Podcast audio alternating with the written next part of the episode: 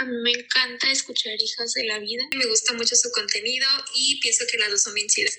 Me gusta su podcast porque es una contribución a la preservación de la cultura, las buenas costumbres y el derecho a la vida. Tocan temas muy importantes para nosotros los pro vida. Son geniales y además ofrecen una alternativa de bien. Esta tercera temporada creo que va a estar mucho mejor. Sobre el mundo pro vida, estás en el lugar correcto. Ven, vamos a echar el chal. Estamos reclutando al Ejército Celeste. Bienvenidos a Hijas de la Vida, el podcast.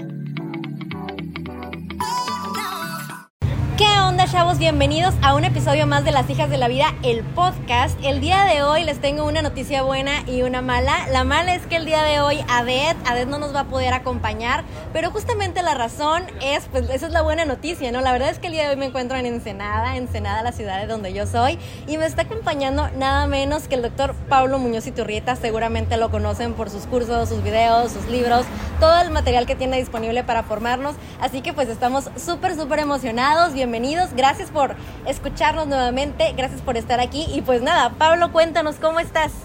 Hola, ¿cómo estás? Muchas gracias por la invitación y aquí contento, disfrutando de, de estar cerca del mar y, y, con un día lindísimo realmente después de tanto calor que pasé en otros estados de México. Oye, sí, ayer andabas en Mexicali, ¿no?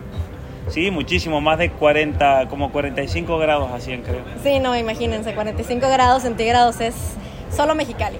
Oye Pablo, y cuéntanos, a ver, sabemos que tienes estos dos libros, eh, las mentiras que te cuentan, las verdades que te ocultan, y que tienes además, oigan, si escuchan un poco de ruidos porque tuvimos que grabar afuera, aunque no estamos en Mexicali, también está calorcito, entonces decidimos grabar afuera el día de hoy. Y eh, pues bueno, sabemos que hay varios jóvenes que nos escuchan y que de repente ven tu trayectoria y dicen, wow, yo quisiera algo así.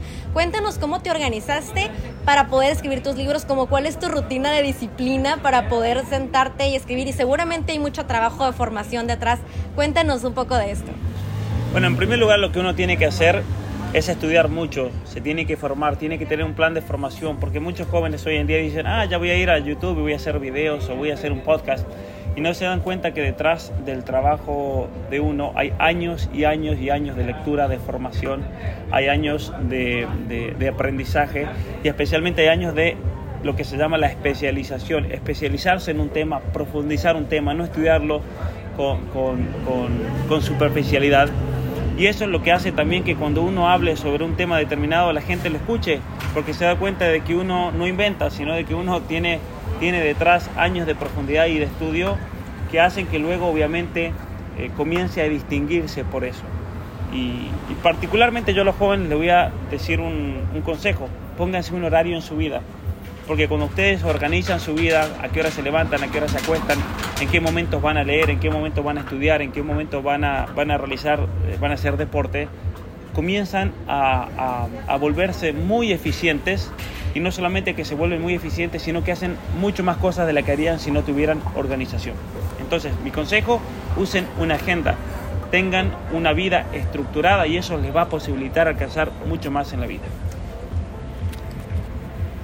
Padrísimo. Oye, ¿y qué nos recomiendas también? Digo, ya entrando un poco más en materia, ahorita se están tomando muchas eh, decisiones basadas en sentimentalismo, ¿no? Y no solamente a nivel gubernamental eh, y demás, sino incluso la persona misma, ¿no? Como que dice, ah, me se siente bien, lo voy a hacer, no se siente bien, no lo voy a hacer. Y, y también mucho con base en la victimización, ¿no? ¿Qué efectos crees que puede tener esto en la sociedad? Es un efecto desastroso realmente porque el ser humano no está diseñado para moverse por sus sentimientos, sino por su razón. Y cuando una persona deja de lado cuando una persona deja de lado la razón, cuando una persona deja de trabajar en la fuerza de voluntad, termina convirtiéndose en esclavo de sus sentimientos. Y cuando tenemos una sociedad que es esclava de sus sentimientos, se acabó absolutamente todo. Porque imagínense, si todos los jóvenes mexicanos fueran como la compañera del video, se acaba México, serían todos unos inútiles porque una joven así que ha sido ya trastornada psicológicamente por una ideología, que al escuchar el compañero se pone a llorar, lo cual es síntoma de que sus estructuras neurobiológicas y sus redes neuronales están totalmente acomodadas a una ideología. ¿Qué se puede esperar de una nación así? Nada, nada, porque los jóvenes cuando ya llegan a ese nivel de inutilidad mental no pueden lamentablemente aportar nada a nuestra sociedad. Entonces no sean inútiles, no sean tontos, no dejen eh, especialmente no dejen eh, que los adoctrinen y no permitan que el, el virus de estas ideologías, el virus del feminismo, el virus del posmodernismo, los pique y los trastorne mentalmente. Fórmense, salgan adelante, usen toda esa rebeldía propia de los jóvenes para crecer como personas y no para inutilizarse y boicotearse el cerebro. Muchísimas gracias, Pablo. Oye, y también se habla muchísimo del tema de la polarización, ¿no? De que también es como un, un mal que está quejando a nuestra sociedad. ¿Es posible combatir la polarización en temas tan graves como la ideología de género o no hay manera de negociar? ¿O, qué, cuál es como tu pensamiento en este sentido? Bueno, el tema de la polarización se usa de una manera muy suelta y muy vaga, porque en definitiva lo que estamos viendo hoy es un quiebre de cultura, un quiebre y una lucha gigantesca contra la civilización occidental. Se quiere imponer una ideología y cuando surge un grupo que quiere defender la cultura y los valores, ¡ay! Está polarizando, está polarizando. Es mentira, claro, pero quienes polarizan aquí son los que quieren destruir nuestra cultura. Son los que vienen con posmodernismo para desconstruir el hecho de ser hombre, de ser mujer, de ser humano. Entonces, ellos después nos vienen a hablar de diálogo, cuando en definitiva son terroristas intelectuales que lo único que quieren hacer es poner una bomba a la inteligencia y destruirla. Entonces, ¿qué hay que hacer? Lo que hay que hacer es ver y darse cuenta que cuando una ideología logra imponerse en una persona es porque está esa ideología capitalizando muchas veces una herida, un problema, un trauma no superado. El comunismo es muy bueno para eso y por eso siempre usan del resentimiento de la gente. Pero el feminismo, la ideología de género, todas estas ideologías que surgen del posmodernismo, usan muchas veces de dramas y trastornos de la persona y problemas psicológicos y, problemas reales de la persona humana para capitalizar por medio de una ideología y con eso entonces sacar una tajada política. ¿Qué tenemos que hacer? Tenemos que saber descubrir y ver que en todas estas personas también hay un drama interior y ese drama interior está siendo usado por la ideología. Tenemos que hacerles ver eso, que tienen un drama interior y que la solución no es la ideología, la ideología no hace más que destruirles su existencia, su vida y su, y su capacidad de pensar y razonar. Oye, qué interesante, me encanta cómo se conecta con la pregunta anterior, ¿no? Que si nos movemos con base en la victimización, pues terminamos como siendo esta carne de cañón, ¿no? Totalmente. Para lo mismo. Oye, este, a ver, última pregunta. Fíjate, mira, ya que estamos, te voy a decir algo. Generalmente, cuando hay una familia que está bien formada, que es estable, que forma a sus hijos, estas ideologías no prenden ahí. Uh -huh. Entonces, estas ideologías necesitan de esa herida en la persona humana para poder entonces, a partir de ahí, eh, negarle la, la, la, inteligencia, negarle la razón, nublársela, usando de un elemento que, que le haga exaltar sus sentimientos y lo ciegue completamente. Sí, sí, sí. Sí tiene que ver también con la falta de identidad. De, pienso también en el tema de, de, que te quieren quitar como el, el Claro. orgullo por tu nación y demás. ¿no? Totalmente, ser vergüenza, tener vergüenza de ser mexicano. Exacto. Cuando el mexicano debe estar orgulloso de su historia y de toda su cultura. Oye Pablo, pues ya para ir medio cerrando, eh, platícanos, digo, tu libro, el más reciente, se llama Las mentiras que te cuentan, las verdades que te ocultan. A ver, eh, ¿cuáles son estas mentiras y a quién le interesa, no, que nos creamos estas mentiras?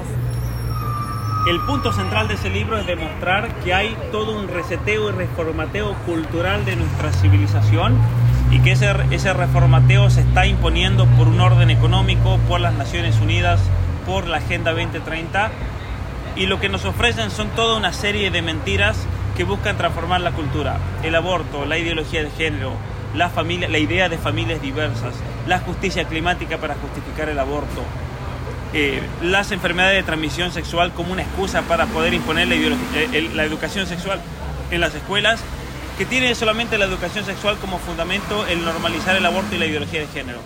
Entonces, por medio del análisis serio científico, en el cual debato y, y, y, y, contradigo todas estas ideologías mentirosas, a, la persona que se quiera formar leyendo ese libro va a encontrar y decir, bueno, a ver, es verdad, entonces lo que me habían dicho acerca de familias diversas, lo que me habían dicho acerca del aborto, de la justicia climática, lo que me habían enseñado acerca de la educación sexual integral no es más que un plan de manipulación para cambiar la cultura.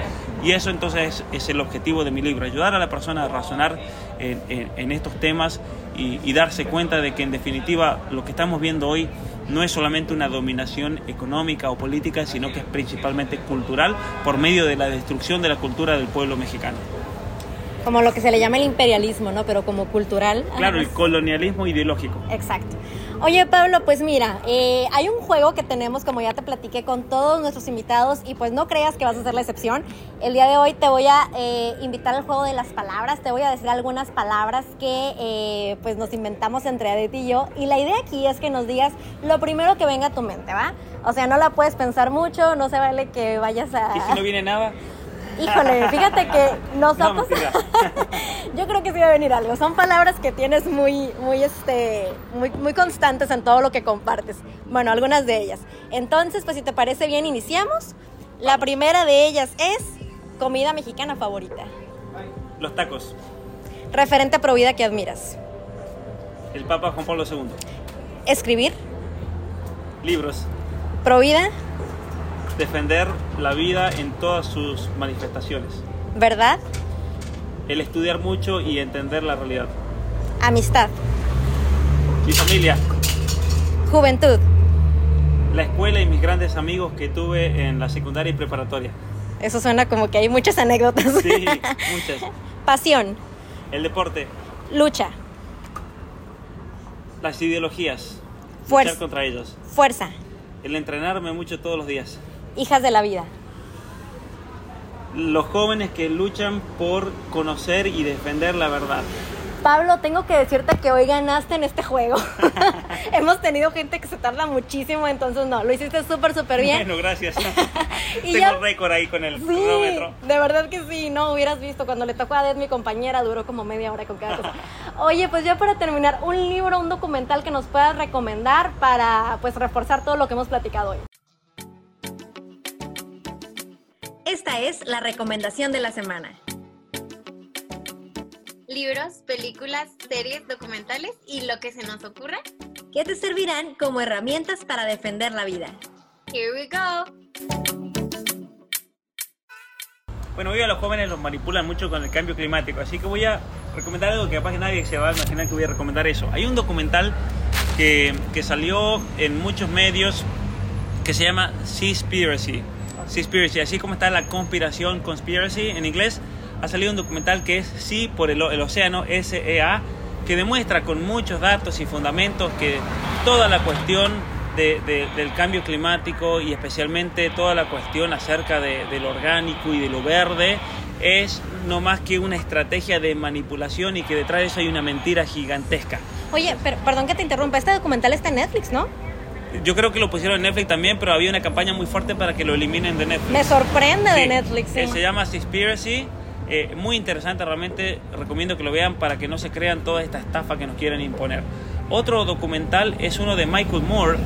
Michael Moore, que él es socialista de izquierda, pero hizo un documental donde él demuestra, se llama The Human Experiment, creo, eh, donde él demuestra que toda esta agenda verde de, de energía renovable, sustentable, es una, es una, es una mentira realmente. Qué bueno que me dices, porque fíjate que yo lo había visto en Netflix y como que había desconfiado justo porque estaba en Netflix. Claro, el, el de Michael Moore, el otro está en YouTube y lo, han, lo han eliminado 10.000 veces. No lo quisieron poner en Netflix porque ahí demuestra toda la estafa de, de- de las energías renovables. Perfecto.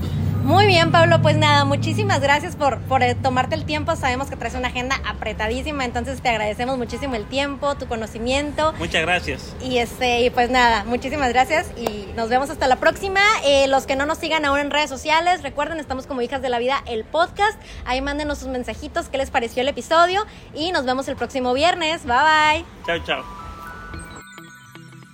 Gracias por ser parte de la cultura de la vida. Si te gustó este capítulo, recomiéndaselo a alguien. Y recuerda seguirnos en redes sociales. En Facebook, únete al grupo Comunidad Hijas de la Vida. Y en Instagram estamos como Hijas de la Vida, el podcast.